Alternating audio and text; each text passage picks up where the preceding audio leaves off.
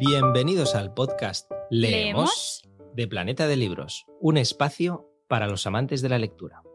Con motivo del Día de la Salud Mental y la campaña Librerías de Guardia, os traemos o recuperamos la charla que tuvo lugar entre Ángel Martín, autor de Por si las voces vuelven, e Inés Martín Rodrigo, autora de Las formas del querer, que tuvo lugar en el espacio Fundación Telefónica de Madrid y que se realizó en colaboración con Fundación Telefónica. Además de escuchar esta charla, podéis recuperar el vídeo en la web de Espacio Fundación Telefónica y en el canal de YouTube de Espacio Fundación Telefónica.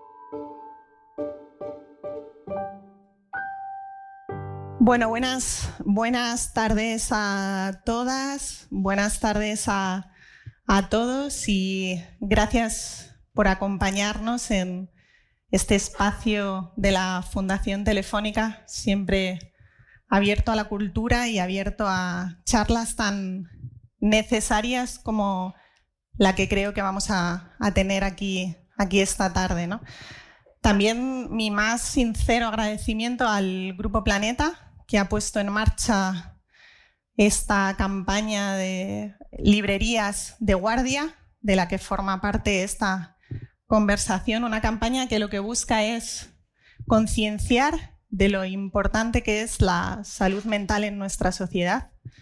La salud mental es uno de los problemas fundamentales a los que nos enfrentamos como sociedad y debemos de ser conscientes de que la literatura es uno de nuestros grandes aliados a la hora de enfrentarnos a esa problemática. De ahí la campaña Librerías de Guardia y de ahí también está conversación que esta tarde, como digo, tengo la suerte de mantener con, con Ángel Martín.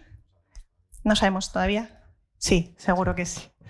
Ángel Martín, eh, cómico, presentador, no diré periodista. No.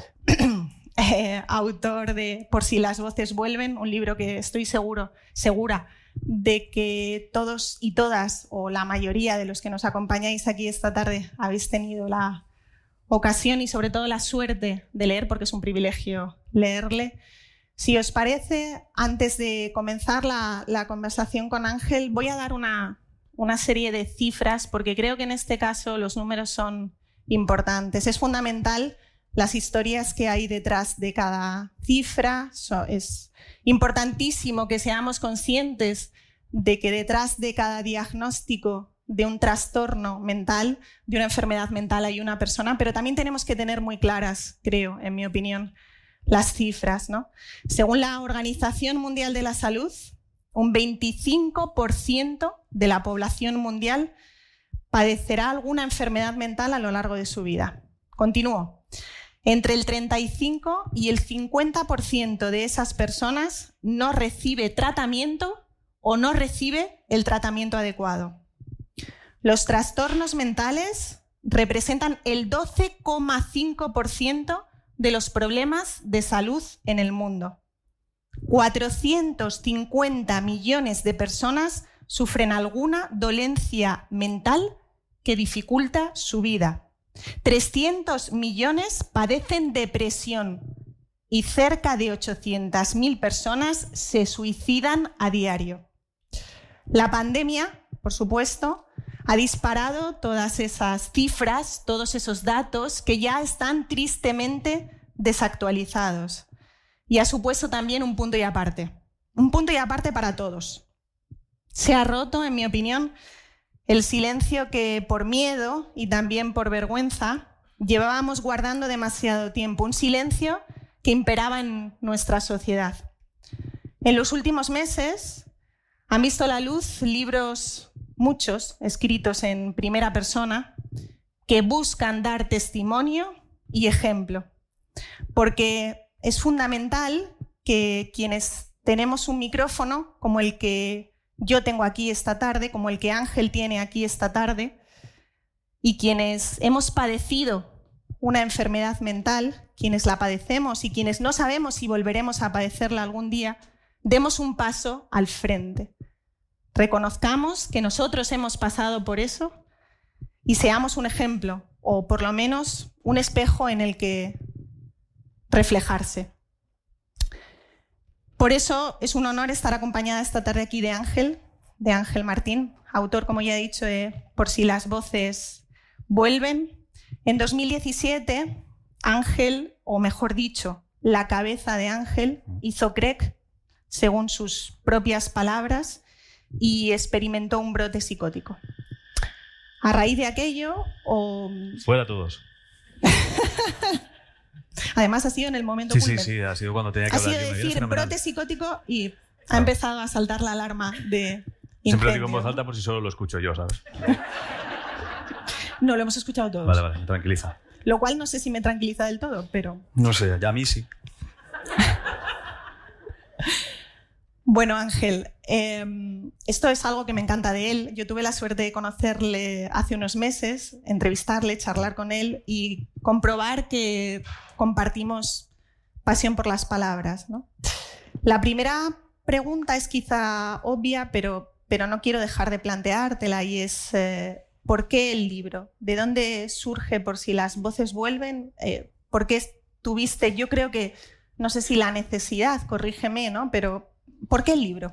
Bueno, fue, una carambola, o sea, no, est- no estaba previsto en realidad. O sea, el, libro surge porque Planeta contacta conmigo con la propuesta de escribir un libro. Yo creo, como nadie sabía lo que a mí me había pasado, la propuesta iba más encaminada al entretenimiento o relacionado con el informativo que tengo en redes. O sea, una propuesta relacionada con, básicamente, eres cómico, escribe algo gracioso, fin de la historia.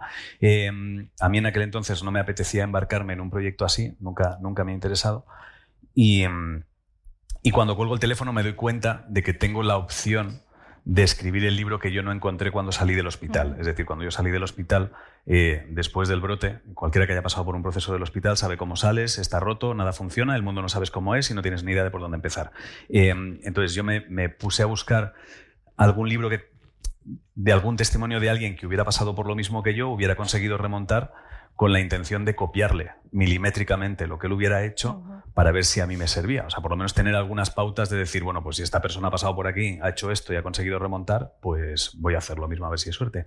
No encontré ningún libro de ese tipo y entonces cuando, cuando Planeta contacta conmigo me doy cuenta que justo en ese momento yo soy alguien que ha pasado por un brote psicótico, ha salido y ha conseguido remontar como para estar en el punto en el que Planeta le proponga escribir un libro.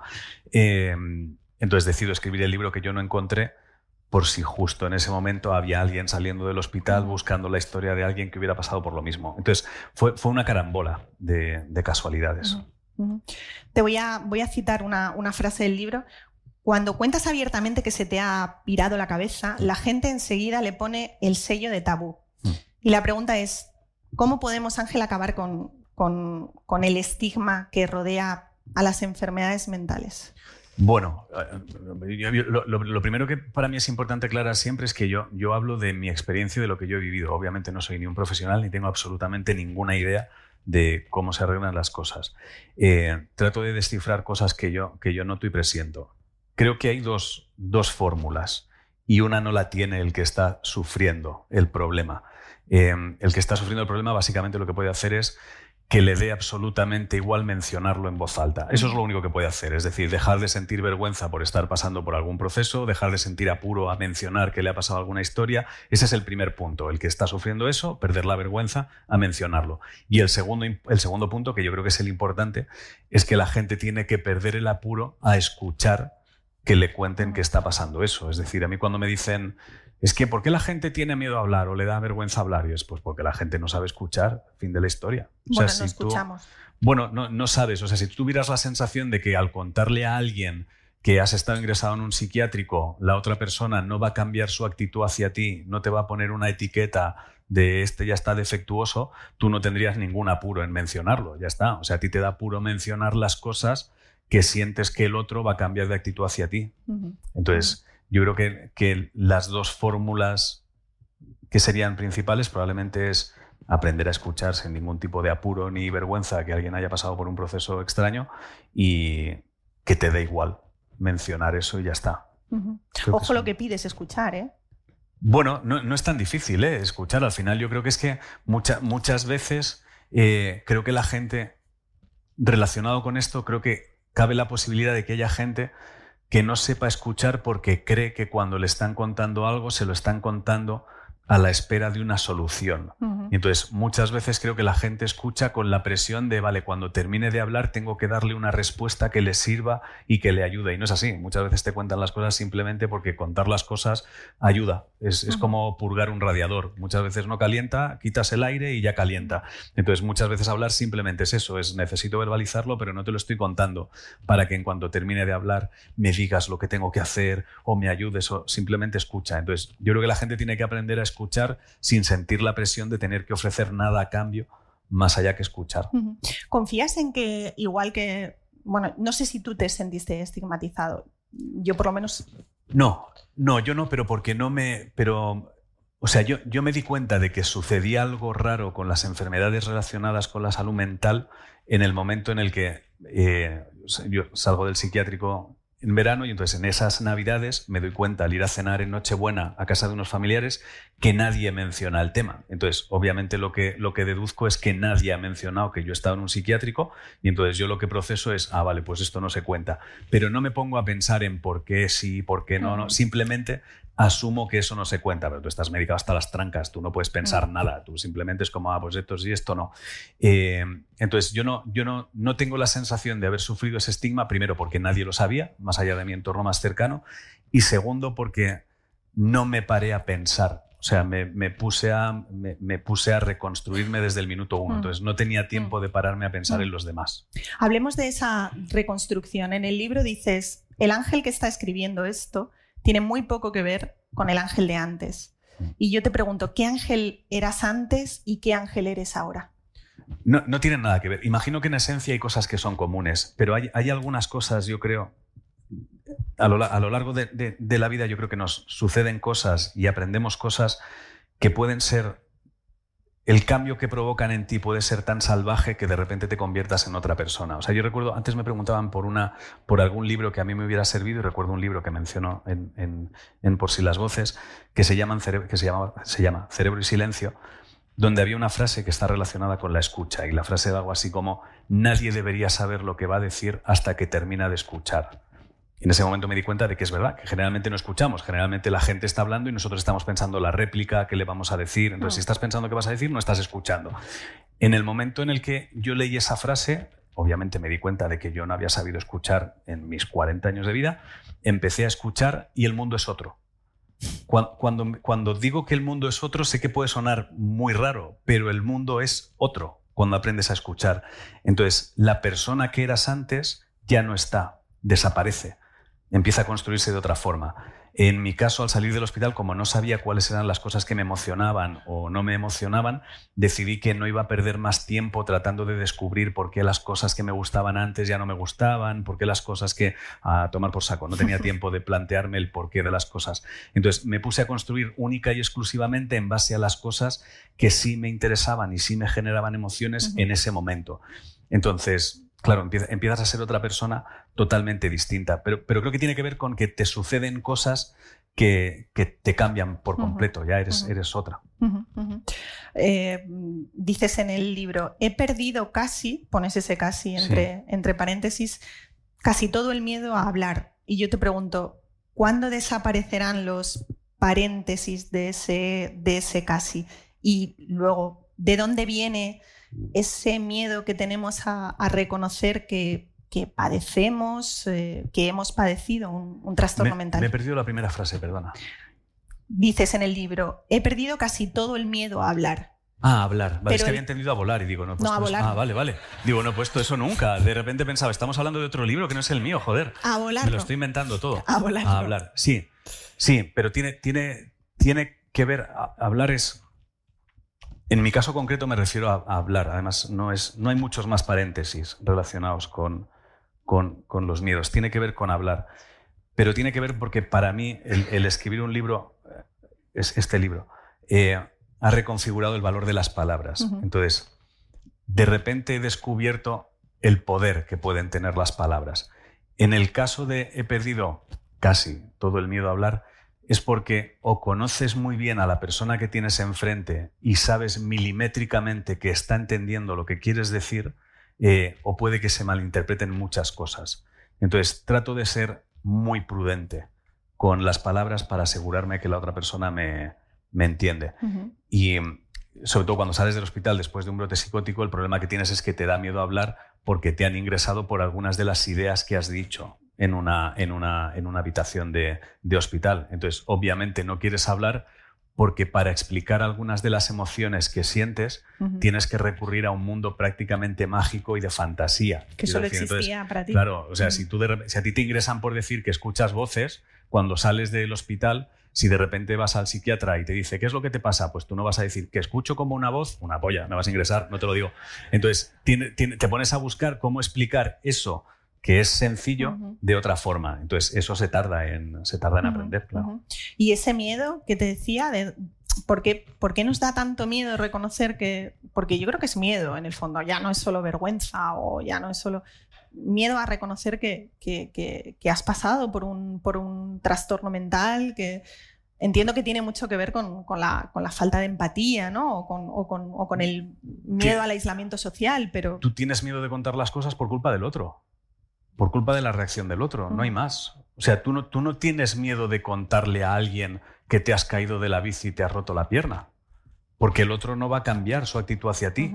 Va, ah, te has caído de la bici, sí, hostia, ¿qué te pasó? Qué torpe, qué no sé qué. Pero si tú tienes la sensación de que decirle a alguien, eh, hostia, me han diagnosticado que igual soy bipolar, y tienes la sensación de que el otro va a decir, hostia, pues no sé si estás capacitado para hacer el trabajo que estás haciendo, pues una mierda, te voy a decir lo que me han dicho. Pero ya no solo el trabajo, sino que eh, sí, desde luego tiene, implicaciones laborales y tiene implicaciones profesionales, pero también personales, porque probablemente haya gente que no quiera salir a cenar contigo o que o haya gente... Bueno, pero eso, pero eso es fenomenal, ya puedes descartar a tus amigos, no son amigos. fenomenal, o sea, quiero decir, en el momento en el que tú sientas que te está sucediendo algo y que tienes apuro de contárselo a tus amigos, porque entonces no van a relacionarse contigo, pues enhorabuena, no son tus amigos. Ya está. Es que entonces me quedaré solo. Joder, te quitarás de encima gente que no es tu amigo. Fenomenal. Menos regalos en Navidades. Eso que ahorras. Pero creo que es importante entender eso. O sea, no podemos tener miedo a dejar de ser nosotros con la gente que no nos acepta como somos. Es absurdo. ¿Tú te sentiste em, apoyado? Parece que me he enfadado y no me he enfadado. No te enfades. ¿Tú te sentiste apoyado? Porque es cierto que en, en, tu caso concreto, en el brote psicótico y demás, tu pareja tuvo un papel fundamental y lo has reconocido otras veces. Si hubiera sido por ti, no hubieras eh, eh, dado ese paso, no hubieras acabado en, en el hospital. Eh, ¿Cómo viviste ese proceso de, en lo que respecta a tus relaciones con, con, tu, con la gente que más quieres y la gente que más te quiere? Bueno, hay, gente que desaparece y gente que se queda, no tiene más. Entonces, cualquiera que, que, haya pasado por algo así lo sabe. Entonces, es, es, probable que durante mucho tiempo cometas el error que es normal cometer, cometer no, tiene, no tiene más. Eh, cuando tú sales después de pasar por algo así y descubres que no solo te ha pasado una cosa que no entiendes, eh, sino que además gente que considerabas que eran tus amigos no están, ya han desaparecido, lo primero que tú haces es tratar de descubrir por qué se han ido, por qué no están, es que no eran, y empiezas a perder mucho tiempo con la gente que no está, en lugar de centrar la energía en la gente que sí está. Porque igual que has descubierto gente que no eran verdaderos amigos, estás descubriendo gente que son mucho más amigos de lo que tú hubieses pensado nunca. O sea, en mi caso yo de repente me di cuenta de que alguien era infinitamente más amigo mío de lo que yo hubiese imaginado nunca porque estuvo en el momento más complicado de todos. Entonces, ¿cómo te enfrentas a eso? Pues no te puedes enfrentar, quiero decir, tienes que asumir que hay gente que se va en los momentos chungos, pero no hace, pero no hace falta, yo creo, pasar por ningún proceso de salud mental complicado para descifrar que tienes amigos que no son tan amigos. Quiero decir, al final eh, uno lo ve en el día a día, descubres si, vamos a irnos a un ejemplo terriblemente ridículo, pero que lo vamos a entender todos. Si tú una semana te quedas sin coche y ningún amigo tuyo se ofrece a llevarte a currar excepto uno, pues ya sabes quién es tu amigo de verdad. Ya está, el resto pues están muy bien para cenas y cervezas. Entonces empiezas a ubicar a la gente en la casilla que le corresponde y empiezas a entender que ni todo el mundo es exactamente igual de amigo, ni todo el mundo merece el mismo cariño que tú le ofreces a la gente, ni todo el mundo... Entonces empiezas a ubicar. Es verdad que como estás en el momento más complicado de tu vida, eso a lo mejor no lo ves a priori, pero bueno, son poco a poco cosas que se van descubriendo. Explícame esto. Em, lo verdaderamente duro de volverse loco es la recuperación de la cordura. Sí, claro, tú sales a un mundo que está roto, o sea, vuelves a un mundo que está roto. Es decir, en mi caso, hablo siempre de mi caso, eh, a mí me ingresan porque la sensación que yo tengo es de que he encajado el mundo. Es decir, absolutamente todo lo que sucede a mi alrededor tiene un significado, para que nos entendamos. Eh, ahora estamos aquí y yo de repente empiezo a vivir en un mundo en el que tú no vas de negro porque sí, usted no lleva un bolso con una bandolera roja porque sí, esta señora no ha levantado la cabeza de, repente porque sí, aquella señora no sujeta el bolso así porque sí, todo significa algo, todo te da una pista de hacia dónde debes ir, qué mirar, que cada parpadeo se convierte en una nueva pista. Entonces, de repente, la sensación de descifrar el universo es abrumadora, es, lo mejor que se puede sentir, porque de repente todo tiene un porqué, todo tiene una explicación, todo tiene sentido, todo está encajado. Cuando sales del hospital nada tiene valor, nada significa nada. Y la gente lo que te dice es, no, eh, las, cosas son. Entonces tú dices, pero ¿y por qué este vaso es redondo? Joder, por, un vaso, tío.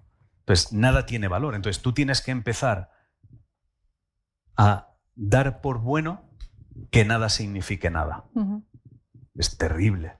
O sea, pasas de un mundo donde todo tiene sentido a un mundo en el que nada significa nada. Y, tienes que, y, tiene que estar ok encima y tienes que disfrutarlo. Es terrible.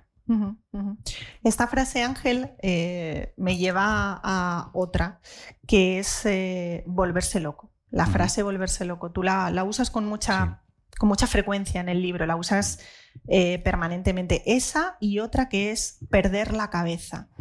Eh, creo que también lo has usado eh, desde que hemos empezado, empezado la, charla. ¿no? La pregunta es, eh, ¿por qué utilizas la palabra locura y no enfermedad mental o trastorno mental? Porque nos vamos a entender todos mucho más rápido. O sea, me parece una pérdida de tiempo preocuparse por el lenguaje en según qué momentos. Me parece una pérdida de tiempo y de energía absurda. Quiero decir, a mí cuando alguien me habla de no, no deberías usar el término locura, deberías usar el término enfermedad mental tronco, no tengo tiempo para perder. Y el, libro está escrito para que tengas la sensación de que te lo cuento como si estuviéramos sentados en una mesa tomando un café. Entonces, yo entiendo que si eres una figura pública y debes eh, moderar unos debates y que todo el mundo te agradezca, no, yo soy un indocumentado al que le han pasado cosas, no tiene más. Em, entonces yo solo entiendo, pero yo no, no puedo perder tiempo con las palabras. Es decir, el libro está escrito con la intención de que le sirva a alguien que estuviera en el momento en el que yo estuve cuando salí del hospital. Y también para que te sirva a ti, ¿no? Bueno, la intención era que le sirviera a quien salía del hospital. Yo luego, el que me haya servido a mí es un daño colateral, pero no tenía ninguna intención de... Sí, sí, pero ha sido colateral. O sea, no, no, iba, con esa, no iba con esa intención. Eh, cuando tú estás en, lo más profundo, no tienes capacidad de analizar palabras, de pararte a pensar qué te quieren decir, tienen que ir al grano contigo. Entonces decidí que no me iba a preocupar lo más mínimo de si usar la palabra loco era correcto, si usar locura, para nada, para nada. Es que además eso termina, termina llevándonos a un debate muy cansino, que es el de lo políticamente correcto, ¿no? Sí, me aburre. Mm, que verdaderamente tiene mm, poco, o ningún sentido, pero bueno, en fin. Eh, la cuestión también es por qué, por qué la palabra locura o la palabra loco siempre tiene ese matiz negativo. No, no es cierto.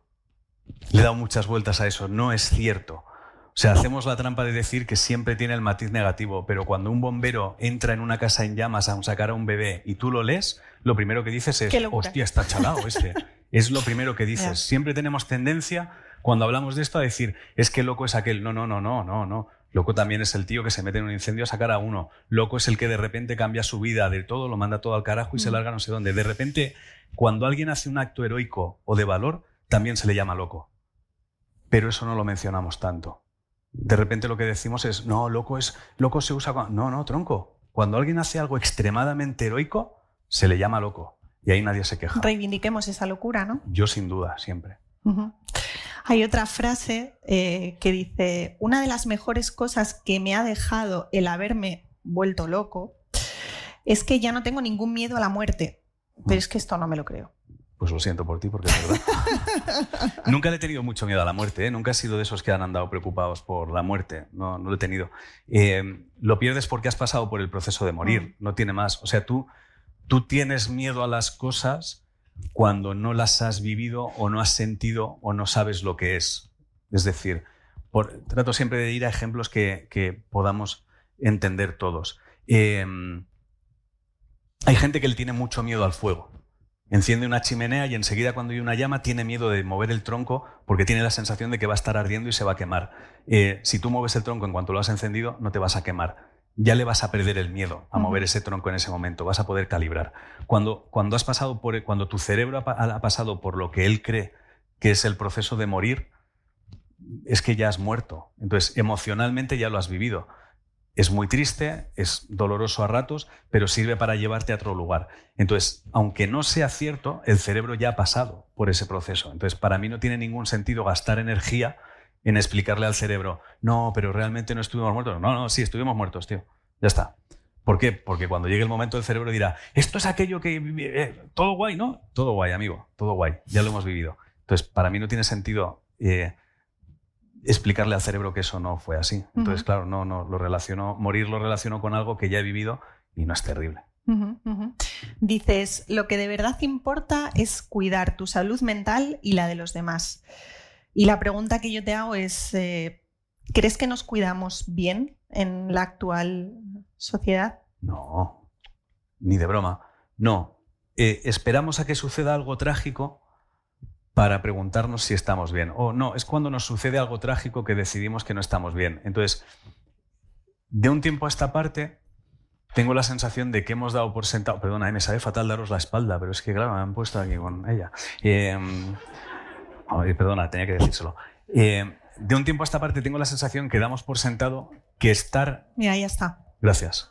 Les sigo dando la espalda, pero bueno. Eh, mi problema no se ha resuelto. Eh, entonces, damos por sentado que estar mal es algo que va a convivir. Es como que un porcentaje de estar mal forma parte de la vida. En lugar de entender que en el momento en el que te empiezas a sentir mal con algo, es una alerta de que deberías reaccionar a algo porque algo no está bien. Entonces, simplemente aceptamos el estar mal en ciertos grados. Y hasta que no estallamos, no ponemos remedio. Entonces, no nos preocupamos lo más mínimo por nosotros, nada, cero.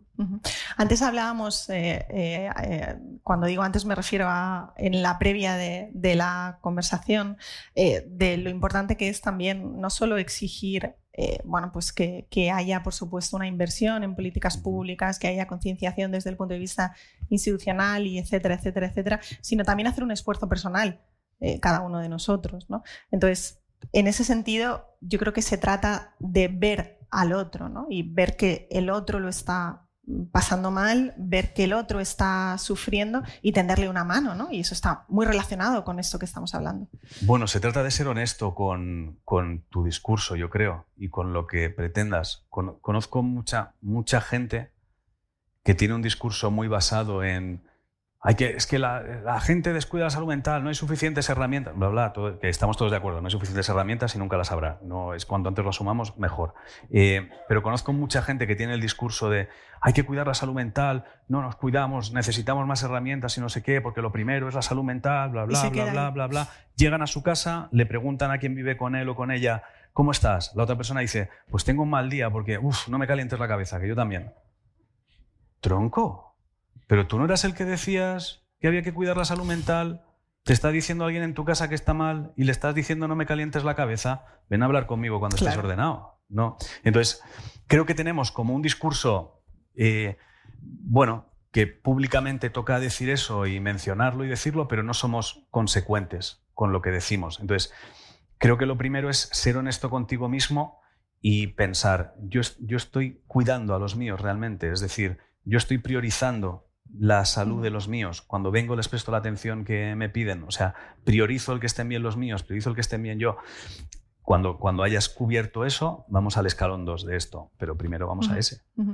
Lo decía yo al, principio de la conversación, ¿no? en esa breve introducción, lo importante que es mm, que seamos capaces de, dar el paso, ¿no? de, dar el paso que tú has dado al escribir este libro y de reconocer que, que hemos pasado por, por eso. ¿no? ¿Tú consideras que eh, es importante que la gente, que como yo decía antes, ¿no? tenemos un micrófono, tenemos una tribuna más o menos pública, o que eh, seamos eh, sinceros no solo con nosotros mismos, sino con esa gente que está pendiente de nosotros y sepan que no están tan solos. Es decir, es importante que, que gente como tú, que gente publique un libro en el que reconozca, oye, sí, mira, a mí me pasó esto. No sé si es importante, o sea, no sé, realmente no sé si es importante o no. O sea, sé por lo que, por lo que a mí me han dicho eh, gente que escribe por redes sociales y que me sigue, sé que a algunas personas le ayuda a saber que gente popular también pasa por ciertas cosas. Y creo que, por lo que me dicen, que eso les ayuda porque la sensación es de, es de, ah, pero entonces se puede pasar por esto y seguir en activo, remontar. Entonces es como una, una especie de ser popular y haber pasado por algo así y remontar te permite estar en un escaparate por si te apetece echar un ojo a que no es el fin mm. el hecho de que te pase algo así. Entonces, no sé si es importante que la mm. gente popular lo mencione, pero sé que hay gente a la que le ayuda a saber Para que, a gente popular le sucede. Eh, tú lo dices en el libro, ¿no? Creo que hemos olvidado lo, lo frágiles que somos, ¿no? Mm, todo eso también tiene mucho que ver con, esa dinámica eh, en la que vivimos de, la inmediatez, de, la felicidad impostada, de, la, del bienestar asociado a las puestas de sol totalmente mm, ficticias, etcétera, etcétera. La pregunta es, Ángel, ¿tú crees que tenemos remedio? Sí, claro, por supuesto que tenemos remedio, rotundamente sí. Eh, lo que pasa es que necesitamos parar un segundo a descifrar cómo queremos vivir nosotros de forma individual, dónde queremos estar, cómo queremos vivir, quién queremos ser. O sea, lo que veo últimamente, lo que más veo y que es de las cosas que puede que más me divierta ver del mundo, es gente que intenta estar en cuatro sitios a la vez. Al mismo tiempo. Están Tú quedas con alguien a cenar y está cenando contigo, mientras en una mano tiene el móvil porque está con un WhatsApp, atiende las llamadas que le llegan, en otra tiene el portátil abierto porque está mirando un mail y tienen la tele puesta porque están viendo una peli de fondo. Estás en cuatro sitios a la vez. ¿Sabes en cuántos estás? En ninguno. No te estás enterando de absolutamente nada. Em, entonces, si fueras capaz de decir, no, ahora voy a estar en esta conversación, o ahora voy a estar en esta peli, o ahora voy a estar en esta otra conversación, te darías cuenta de que puedes bajar el ritmo. Si es que no mm. necesitas estar en todos sitios. Em, ni siquiera creo que a mucha gente le cuesta parar un momento a organizar su propio tiempo. O sea, hay gente que de repente te dice, es que tengo que responder un montón de mails hoy. Y espero que es un montón de mails hoy. Tengo cinco mails a responder. ¿Qué te crees que necesitas? ¿Ocho horas para responder cinco mails? No necesitas ocho horas, necesitas 45 minutos si son súper complicados. Lo que pasa es que vas a llegar, vas a encender el ordenador, te vas a ir por un café, vas a ponerte a hablar con no sé quién, vas a ponerte al otro, vas a mandar unos WhatsApps, vas a arrancar un mail, vas a contestar otro mail de no sé qué, en lugar de decir, no, los próximos 45 minutos voy a responder estos cinco mails. ¿Qué pasará? Que luego tendrás ocho horas y cuarto y 15 minutos para ti, que no sabrás muy bien qué hacer al principio, ya te irás organizando. Pero tratamos de ocuparnos el tiempo fingiendo que tenemos muchas cosas que hacer. Es, como la gente que te dice, bueno, pero es que yo tengo que hacer la comida para toda la semana. Y es, ya, pero eso es un día, ¿no? Quiero decir, ok, los sábados cocinas para toda la semana. Entiendo que los sábados estés a lo mejor cuatro horas cocinando, pero el lunes ya no estás cuatro horas cocinando. ¿Qué pasa en esas cuatro horas? No, pues es que... Ah, vale, ok, que no lo has pensado, vale, ese es otro tema, ok. Entonces, por supuesto que podemos. Lo que pasa es que necesitamos entender que no necesitamos estar mm. en todas partes al mismo sitio. Yo soy afortunado porque vengo de una generación donde no tenía la cantidad de tecnología que hay ahora, que me parece maravillosa si se sabe usar bien. Entonces, puedes volver a aquel mm. pasado y hacer el ejercicio, pero por supuesto que mm. se puede. Tú has hablado de, tu generación, que es, creo, más o menos la misma que la mía.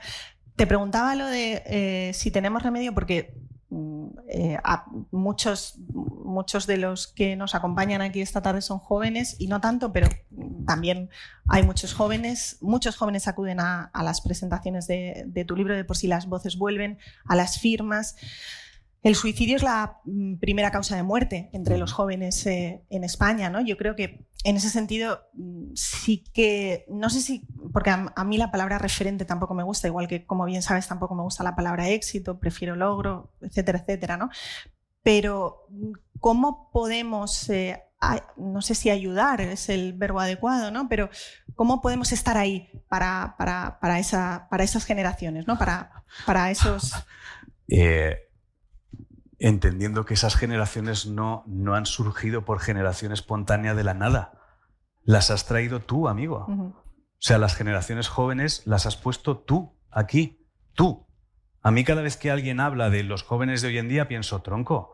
Tú fuiste joven. No, no, no solo tú fuiste joven. Tú eres el que está creando la generación de hoy en día. Tú eres quien debe inculcarle unos valores. Tú eres quien debe enseñarle una guía, no te digo enseñárselo todo, pero un, oye, yo esto es lo que he aprendido, yo con esto me da hostias, con esto no, si te sirve, ahí lo tienes. Pero no lo hacemos. De repente lo que hacemos es nos desentendemos y hablamos de las generaciones jóvenes como si fuera una cosa que ha venido en una nave del espacio, la han puesto ahí y están chalaos. Y es como, no, tronco, que es tu hijo, que, es, que esa generación joven es tu hijo.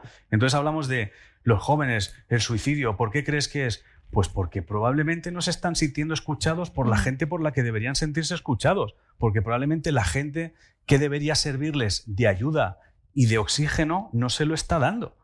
Entonces de repente te ves completamente solo. Entonces cada vez que habla alguien de las generaciones, es que las generaciones jóvenes de hoy en día es como, pero ¿qué me estás contando, tío? Entonces eso es lo que creo que pasa con las generaciones jóvenes, que las generaciones mayores les insultan, como si fueran una cosa que han aparecido aquí de la nada. Entonces, claro, es demoledor. Mm. O sea, yo, vamos, no, sé, si yo fuera joven nos reventaba a todos.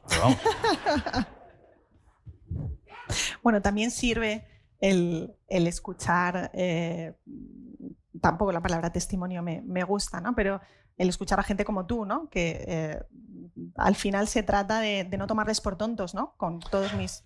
Eh, mi, generación tiene tendencia a presumir de cómo eran ellos, como si de repente lo estuviéramos haciendo bien.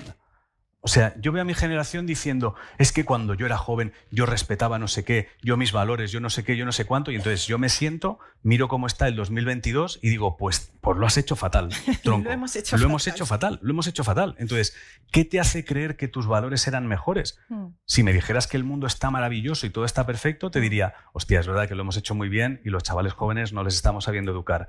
Pero si ha sido un desastre, pues a lo mejor nos educaron muy mal y toca reconfigurar algunas cosas en lugar de tratar de perpetuar cosas que claramente no han funcionado.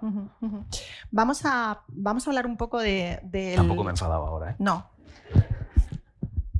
Vamos a hablar un poco del, poder de las palabras ¿no? y, de la, y de la importancia que tienen las palabras para los dos. ¿no? Sobre todo las palabras cuando, cuando las ordenamos y cuando las usamos bien y sobre todo, Ángel, cómo hemos convertido al final el lenguaje en, un mecanismo para, rellenar silencios, ¿no? O sea, las personas además que nos dedicamos precisamente a usar el lenguaje, que vivimos de él y para las que las palabras son, bueno, pues la materia prima de nuestro trabajo, ¿no?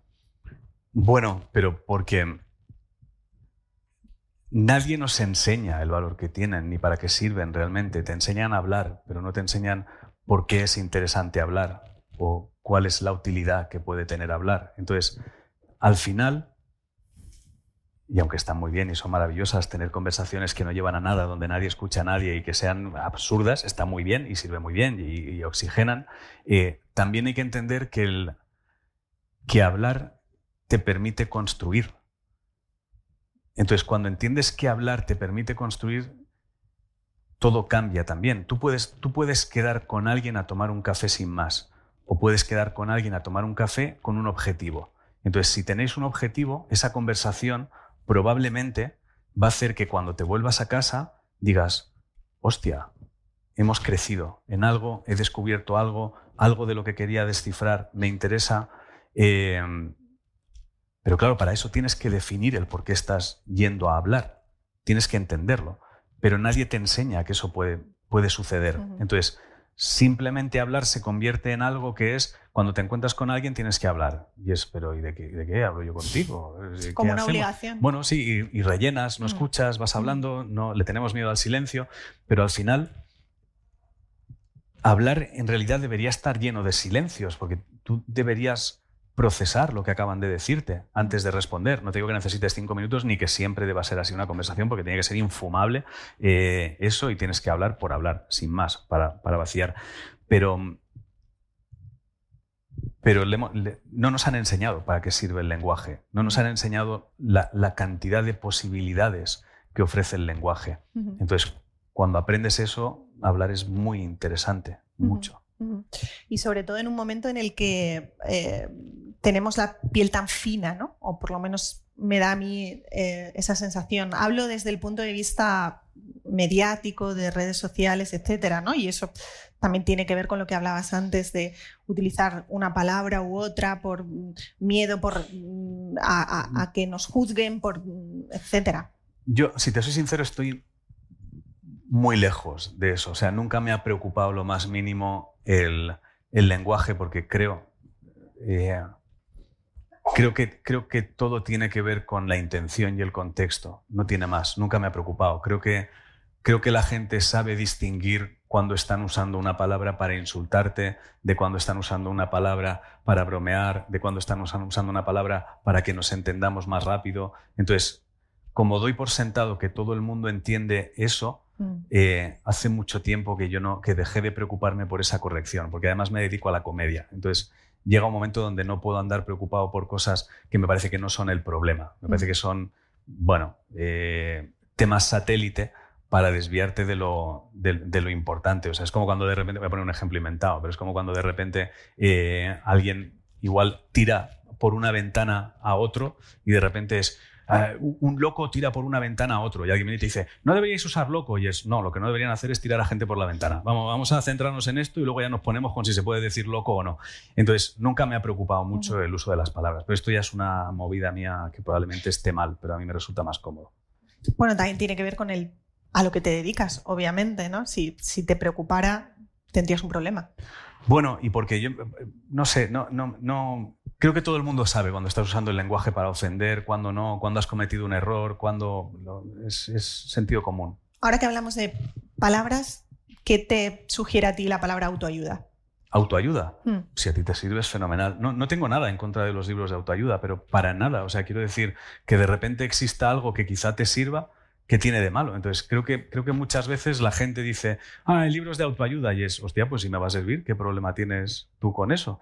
Entonces, es como que hay un género ahí que la gente, yo me acuerdo cuando publicaba el libro, que alguien venía y decía, ¿no te da miedo que lo pongan en la sección a lo mejor de autoayuda? Y es, a mí qué me da donde lo pongan. Quiero decir, que lo pongan. Si a ti te sirve, si te sirve, es como que es un libro de autoayuda. no sé, bueno, pues si te sirve lo que te están contando, fenomenal. No, me parece bien, me parece un género bien. bien. Me parece guay. Yo miro la sección de autoayuda cuando voy. ¿La ojeas? Sí, si está el alquimista ya vendió la de Dios, no voy a mirar eso, hombre, claro. Como para no. Bueno, luego ya está el que, eh, bueno, esto me lo voy a guardar. Em, dices, volverme loco es una de las mejores cosas que me han podido pasar en la vida. Hmm. Abundemos un poco en eso para ir cerrando un poco la conversación. Bueno, obviamente no es una reflexión que haces cuando sales del hospital, que es lo peor que te ha pasado en la vida y no crees que vaya a suceder nunca, pero es una reflexión que haces cuando te das cuenta de lo que te ha obligado a hacer y en lo que te ha convertido y te puede convertir. Yo, yo, yo sé que si no llego a pasar por lo que pasé, jamás me hubiese planteado la opción de reconstruirme desde cero, tratando de aprender a vivir. Entonces, sé que, sé que eso es algo que ha sucedido por, por volverme loco. Entonces, obviamente es una reflexión que se hace a posteriori. Yo sé que en ningún momento me hubiese planteado si estaba viviendo la vida que quería vivir, si en mi entorno estaba la gente que yo quería que estuviera, si estaba enfocando mi vida como la quería enfocar. Entonces, eso es algo que, mm, bueno, pues he tenido la suerte de, poder hacer en esa reconfiguración. el, libro, pese, bueno, pese a ser duro, eh, porque cuentas un testimonio duro, lógicamente, eh, pero está traspasado permanentemente por el humor. Es decir, el humor es lo que vertebra el relato y se, nota ¿no? a medida que vas pasando las, las, páginas y de hecho yo creo que el humor vertebra tu vida, ¿no? ha estado muy presente también en esta conversación, eh, lo cual es bastante paradójico porque yo soy muy seria. Bueno, y, no pasa nada, ya se te pasará. me Eh, con bastantes dificultades con, el humor, con lo cual esto ha sido una prueba de fuego. A partir de ahora en casa nunca más podrán decir, eres muy seria, Inés. Eh, y si no, ya, llamaré a Ángel Martín. Si no, ya hay vídeos tuyos riéndote, no pasa nada, te lo enseñará. No. no, todo es tan importante, no, no todo es tan trascendente. Eh, pero lo que te quería preguntar, Ángel, para cerrar un poco y ahora damos paso a, a las preguntas que estoy segura de que eh, habrá bastantes, ¿no? Me pregunto si el humor es el mecanismo que te permite hablar, que te permite hablar de todo y luego si también es una herramienta de autoprotección. No, yo creo, que en mi caso no. Creo que en mi caso, obviamente cuando salí del hospital el humor no existía y se convirtió en un problema serio, se convirtió en un, en un añadido porque uno de los problemas que yo tenía era la sensación de que jamás iba a volver a poder hacer humor, con lo cual mi, herramienta principal había muerto. Em, el humor para mí es que me, parece, me parece imprescindible, o sea, me parece que, que puede con absolutamente todo. O sea, con todo. O sea, si eres capaz de reírte de ti en el peor momento de tu vida, créeme que has ganado, sin ninguna duda. O sea, si eres capaz de sacar fuerzas y encontrar una broma en ese momento, has ganado. Creo que es porque te permite pensar durante un segundo. Creo que elimina tensión. Y entonces, durante esa bajada de tensión, de repente nada es tan grave y te permite ver con un poco de claridad, creo. Pero nunca he pensado muy bien en qué por qué me sirve a mí el humor, ni, mm. siempre me ha acompañado, no lo sé, siempre, siempre no. Desde que empecé a dedicarme a la comedia es verdad que me pareció una herramienta muy útil y ya se, ya se instaló. Pero me parece que es hacer reír me parece que es que es guay. O sea, conseguir eliminar tensión con la risa me parece que es una mm. herramienta súper poderosa. Desde luego este libro no podría haber sido escrito de otra manera, no, no podrías haber escrito este libro de otro modo. Yo no, yo no, pero porque yo no podría haber escrito un libro que a mí no me gustara. Entonces yo no podría leer un libro que no tuviera humor. Sería imposible. O sea, me, lo hubiese dejado en la página 2. Sería como, guay, esto no me lo leo, tronco. Entonces yo necesito que lo que yo cojo tenga humor. Entonces necesitaba que tuviera humor. Bueno, pues eh, damos paso, si os parece, si te parece, Ángel, al no, a mí no. turno de al turno de preguntas. Eh, si tenéis alguna con que levantéis la mano. por aquí tenemos y creo que le acercarán un micrófono. Gracias, buenas, buenas, tardes. Muy interesante la conversación siempre. Al hilo de una frase que se mencionó, lo de la piel fina, es verdad que hay mucha incidencia de, de trastornos mentales, vamos a llamarlos así. Nos está sobrediagnosticando cualquier cosa y voy a lo siguiente. De repente surge algo como que es el, el síndrome postvacacional y se pide ayuda psicológica porque vuelvo de vacaciones y como que no me encuentro. ¿No se está magnificando algo o al revés, banalizando una cosa y dice, vamos a ver, vuelvo de vacaciones, me incorporo a trabajar, no pasa nada? Hay gente que le cambian la hora dos veces al año y dice que está un mes como que no se ubica. Si yo le cuento eso a mi padre, o sea, que tuviera síndrome vacacional, que el hombre tenía tres trabajos y no llegaba, pues le hubiera parecido una frivolidad. Hay una cierta frivolización de eso y cualquier cosa me parece insuperable y enseguida pido ayuda. Gracias. Bueno, lo que, lo que creo es que probable hay una necesidad de escribir muchos artículos y hay que hablar de lo mismo con distintos nombres. Eso es lo que creo. Entonces, eh, respecto a si es banalizar o no, o sea, estoy, estoy de acuerdo contigo en que a lo mejor se van buscando formas de nombrar a lo mismo de maneras distintas. Es decir, que se llame de distintas formas. Lo que creo que es complicado medir es la presión que uno puede sentir para ciertas cosas. Me explico. Eh, si a ti te gusta tu trabajo, volver de vacaciones puede suponer un, hostia, qué pereza, volver ahora a trabajar, tengo que remontar. Si tú odias tu trabajo, volver de vacaciones es enfrentarte a la ansiedad de enfrentarte a todo lo que no soportas. Entonces, de repente esa carga sí se convierte en un problema porque es más grande que la pereza de, hostia, he estado dos semanas, ahora me cuesta remontar. Entonces, creo que, creo que depende mucho de la persona. Es cierto que al final, como lo vemos escrito en, pues, en, el periódico de turno, todo parece como, todo está como muy desvirtuado. Es como, si vuelves de vacaciones y te notas cansado, es el síndrome, pues no sé qué. Y es como, bueno, eh,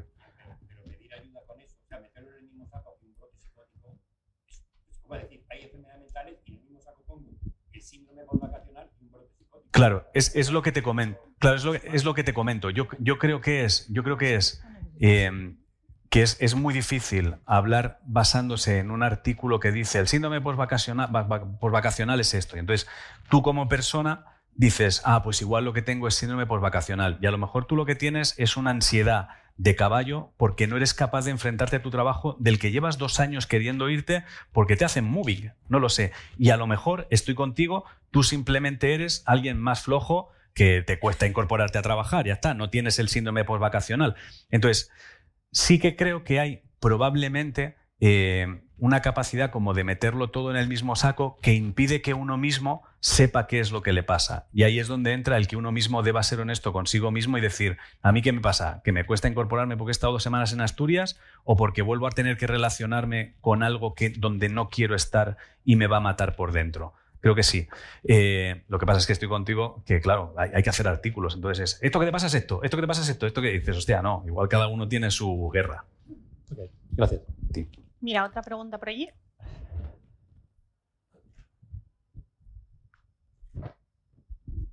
Hola Ángel, buenas tardes. Muchas gracias por la, honestidad en las respuestas en un problema tan, tan prevalente y tan oculto en la sociedad como es la, salud mental. Te quería hacer dos preguntas eh, breves. Una, eh, por ampliar el debate, eh, ¿qué impresión en tu caso de manera general tienes o qué podrías aportarnos en relación al consumo de drogas y salud mental? Si en tu caso tuvo relación o no, de manera general, ¿cómo lo ves? Y luego, una cosa que a mí me interesa mucho es si, fue, eh, si te diste cuenta y cómo fue el momento en el que percibiste que tu cabeza no, no, iba bien. Si fue un momento, fue un periodo corto de tiempo más o menos, si podrías ampliarnos algo en ese sentido. Vale, yo, no me di cuenta. Eso es importante. Yo no pedí ayuda, yo no me di cuenta. Se dio, se dio cuenta mi chica. Es decir, yo publiqué, yo una de las cosas que me sucedía durante el brote es que yo había encajado todo el universo, entre otras muchas historias, pero una de las cosas que sucedía era que yo no podía decirle a nadie lo que había descubierto porque era una cosa que cada uno tenía que descubrir por su cuenta cuando, cuando pudiera, porque era un descubrimiento tan grande que si se lo decía yo de golpe sin que estuvieran preparados, se volverían locos. Tócate los huevos. Pues eso, yo no, yo no podía mencionarlo en voz alta. Entonces, yo vivía en mi mundo y simplemente hubo un día que una mañana desperté y publiqué en redes sociales un, post dándole la enhorabuena a mi chica por el éxito de una película con la que ella no tiene nada que ver, porque en mi cabeza ella la había, la había creado en una frecuencia distinta a la que vivimos nosotros, que es una movida que no te crees si te cuento. Pero bueno, que lo, lo hice público. Y entonces yo a ella además le dejé una nota en la cocina, le dejé regalos, desaparecí, volví a casa con el coche lleno de regalos, de tazas de Disney, porque Disney también era mío, por movidas. Y entonces ella fue la que se dio cuenta, dio la voz de alarma, consiguieron que yo les acompañara al hospital por error, no fui por voluntad. Es decir, esto es importante porque hay gente que me dice, vale, pero ¿cómo consiguieron que fueras al, hospital? Y es porque yo malinterpreté la pregunta. Es decir, cuando a mí me preguntaron, ¿me acompañas al hospital? Yo pensé que se referían a que si les acompañaba para una cosa de ellos, no mía. Entonces yo pensé, pues te acompaño.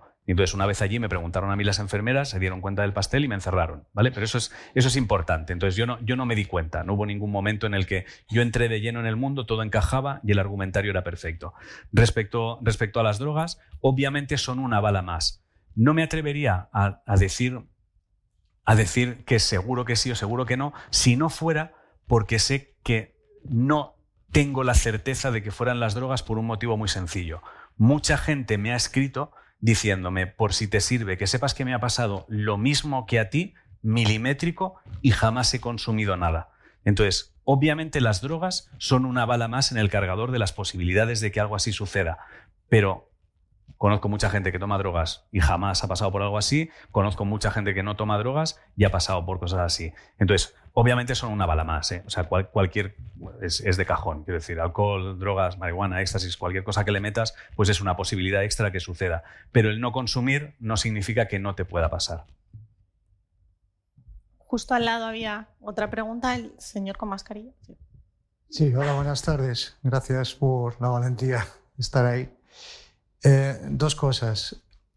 Inés te ha dicho antes que sois de la misma generación y tú te has callado. Después de escuchar eso, yo me he fijado más en la, en la pantalla. No sé si tendrás algo más que añadir. Porque eh, Sí, yo a mí cuando, cuando creen que soy más joven de lo que realmente soy, lo agradezco. Te callas, claro. También me pasa que a mí me creen más joven de lo que realmente soy, con lo cual. Bueno, bienvenido sea. No, quería aludirte directamente, pero Vale, y la segunda cuestión es, eh, dice Juan Jomillas que la realidad es un delirio consensuado. Eso a mí me hace pensar, cuando oigo testimonios como el tuyo, hasta qué punto realmente, a partir de cuándo podemos considerar que alguien está loco. Porque el hecho de que a ti te encajara todo el universo solo está en contradicción con que eso sea verdad porque a la mayoría no nos lo parece. Yo ahora mismo llevo mascarilla y prácticamente el 99% de la gente aquí no la lleva. y sin embargo yo percibo una amenaza que ellos no y el hecho probablemente es que está ahí. ¿Quién es más normal, ellos o yo? Sin embargo, yo soy menos que ellos. La locura tiene que ver con un aspecto más cuantitativo que cualitativo. Bueno, te, voy a responder con una, con una broma, porque creo que, el tema, creo que el debate es largo. O sea, creo que el tema es, es largo y da para, da para charla, porque intuyo que también tiene que ver con cuándo te impide vivir. Es decir, si cruzas ciertas líneas que a lo mejor te impiden vivir. Pero creo que, que vas a entender cómo pienso con una, con una broma de mi monólogo. Yo siempre digo que entiendo, entiendo y respeto que a mí me ingresaran por decir que al otro lado del espejo hay unos seres tratando de venir a este, a este otro plano para apoderarse de mi vida, pero Iker Jiménez, ¿vale? Entonces creo que con eso te queda bastante claro.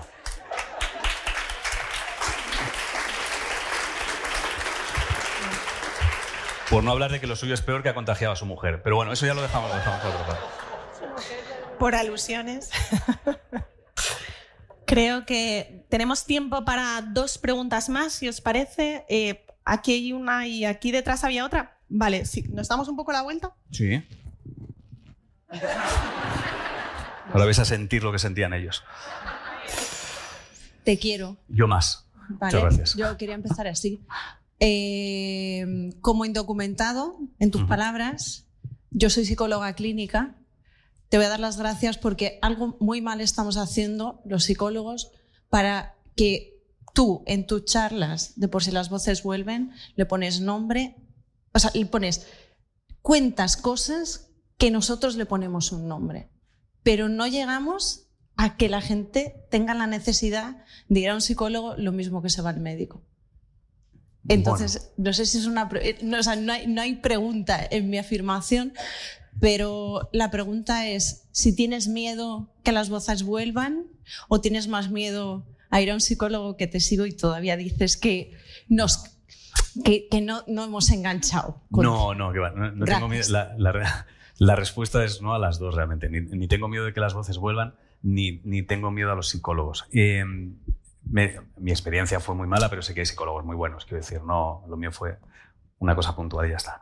Eh, en mi caso es que creo, creo por cómo soy yo, que me voy a ayudar más de lo que me puede ayudar un psicólogo. Es, así de simple. O sea, todo. ¿eh? O sea, no, lo que, lo que me sucede es que me fascina investigar y descubrir quién soy. Me resulta fascinante. Em, entonces, he, conseguido la sensación que tengo mía es de haber conseguido remontar desde el lugar más oscuro en el que he estado nunca, eh, haciéndome preguntas yo a mí y respondiéndolas yo y siendo honesto conmigo mismo. Entonces, no es, obviamente, si en algún momento tuviera un bloqueo y creyera que necesito ir, pues iría a uno, buscaría a uno, etcétera, etcétera. Pero, pero no, no es algo que yo, que yo necesite. Y, respecto a las voces, no, no, no, le, no le tengo ningún, ningún miedo, porque además cuando pasas por algo así, por lo menos yo, ¿eh? una, una, de las cosas que he descubierto, por lo menos para mí, es que no tiene ningún sentido tener miedos, porque al final va a suceder el que no tenías previsto. Es decir, yo, yo, yo estaba, mi lista de miedos antes de que sucediera el brote era infinita. Tenía muchos miedos a muchas cosas durante muchos años. Ninguna sucedió. La que sucedió, que fue acabar ingresado, no estaba en la lista de miedos. Y en el momento en el que sucede algo así, lo siguiente que sé es que toda tu energía se va a poner en resolver eso.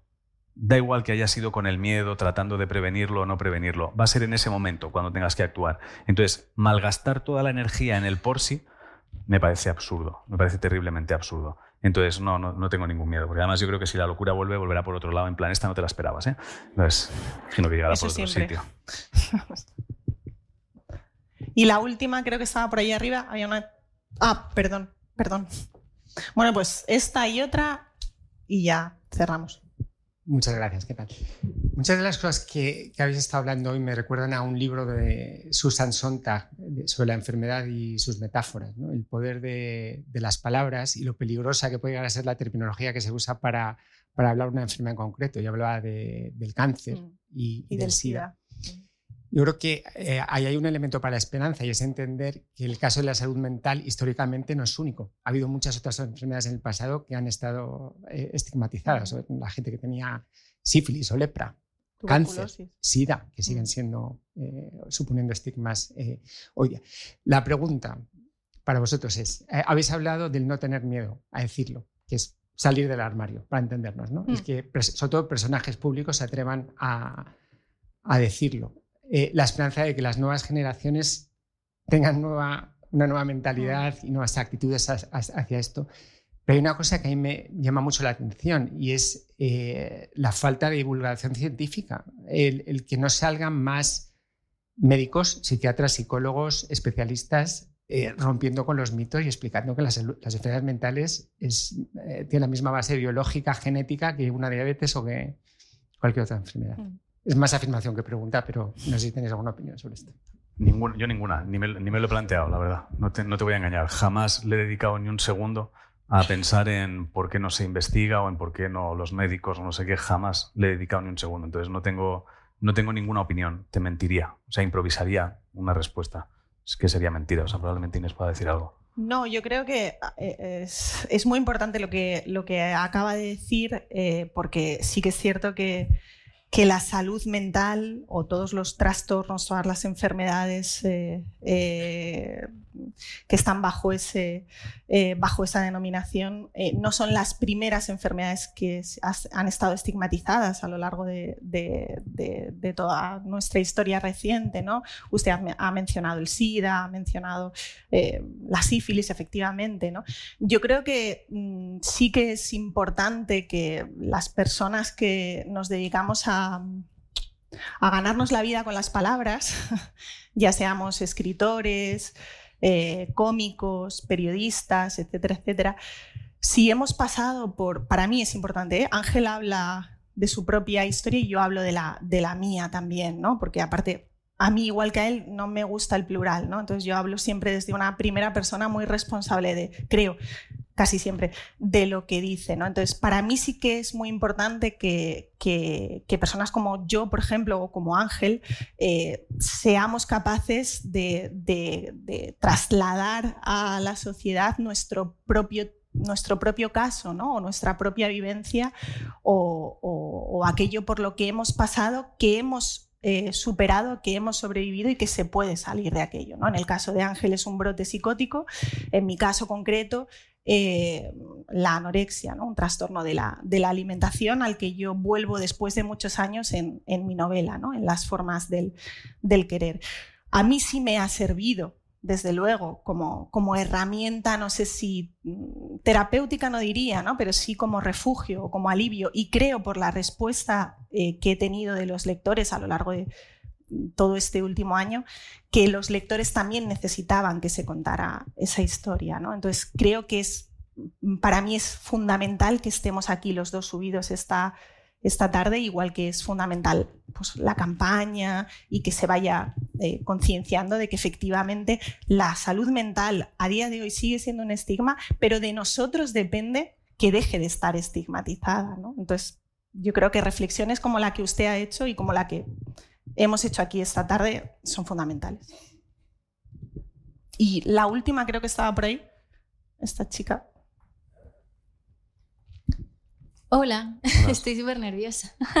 Pues tú tranquila, porque más nervios que he pasado yo, no los has pasado tú. Ya, la verdad, me imagino. Bueno, yo quería decir, aunque se me ha adelantado la psicóloga, pero no podía dejar escapar la oportunidad de decirte que yo también te quiero, Ángel. Muchas gracias y que bueno, estoy pasando un momento chungo en mi vida y oírlo casi todos los días de la semana me ayuda mucho. Y simplemente quería poner en valor la importancia de esas dos palabras que la tenemos todos a la mano y que podemos ayudar mucho a la gente que lo pasa mal. Así que tiremos más del te quiero. Claro que Gracias.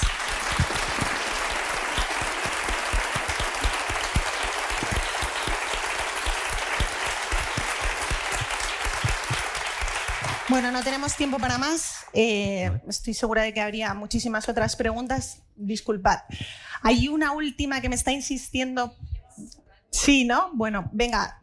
La última ya que es, es que hay una firma ahora, entonces también tiene que haber tiempo para firmar, con lo cual...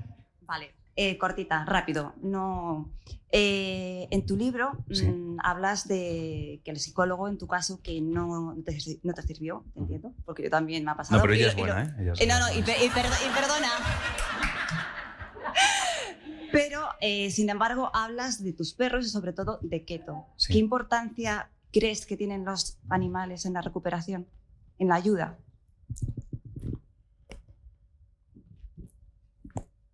Te he dejado sin palabras, porque es que... Mira lo importante que era la pregunta que te he hecho,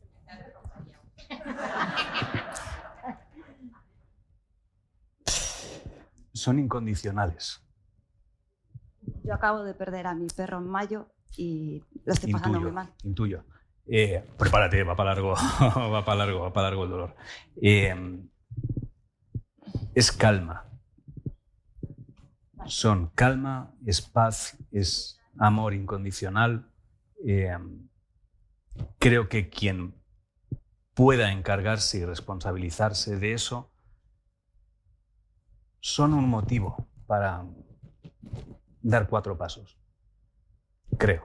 Creo que son importantes. Creo. Al menos para mí lo fueron. Él vino eh, un poquitín antes de que muriera mi madre. Me ayudó muchísimo. Ahora ha muerto justo mm, después de mi abuela y se juntaron los dos. Y está siendo horrible, pero creo que los nueve años que he estado con él le he dado todo y él a mí más. Seguro. Es incondicional. Muchas gracias. Paciencia, nada. Gracias, Ángel.